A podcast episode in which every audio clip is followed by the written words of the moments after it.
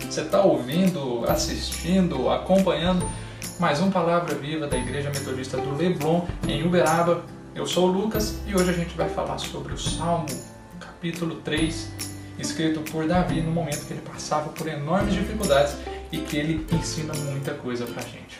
Davi inicia o Salmo de capítulo 3 dizendo que Senhor, são muitos os meus inimigos, eles se multiplicam e eles zombam de mim dizendo que meu Deus não me salvará.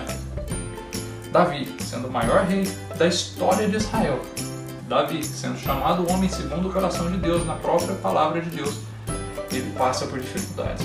Quem que você acha que é para não passar por dificuldade? Aliás, se você não é um raríssimo caso de exceção no meio desse momento que a gente vive, você está passando por problemas exatamente nesse momento. Só que Davi nos ensina algo muito interessante. Davi ele não vai expor os seus problemas para as pessoas no Facebook, no Instagram.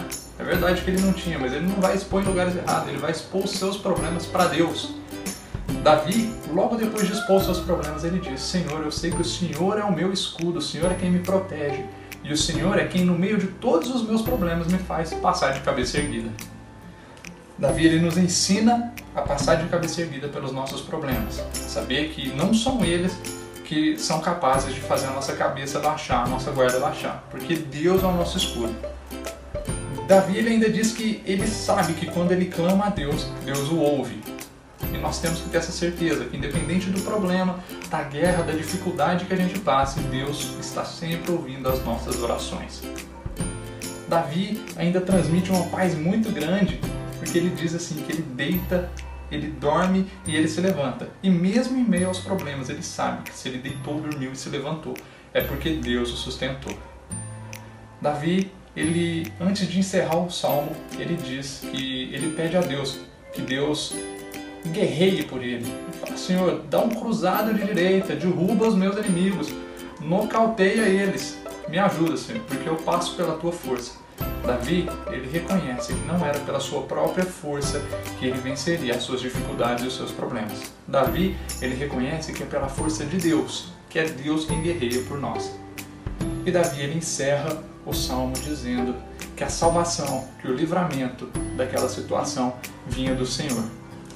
E seja um simples livramento das nossas dificuldades terrenas, como seja a salvação da nossa alma, que vai nos garantir uma vida eterna ao lado de Deus, isso vem dele, não vem de nós. Nós não somos dignos e nem merecedores da salvação e nem do amor de Deus, mas ele nos ama.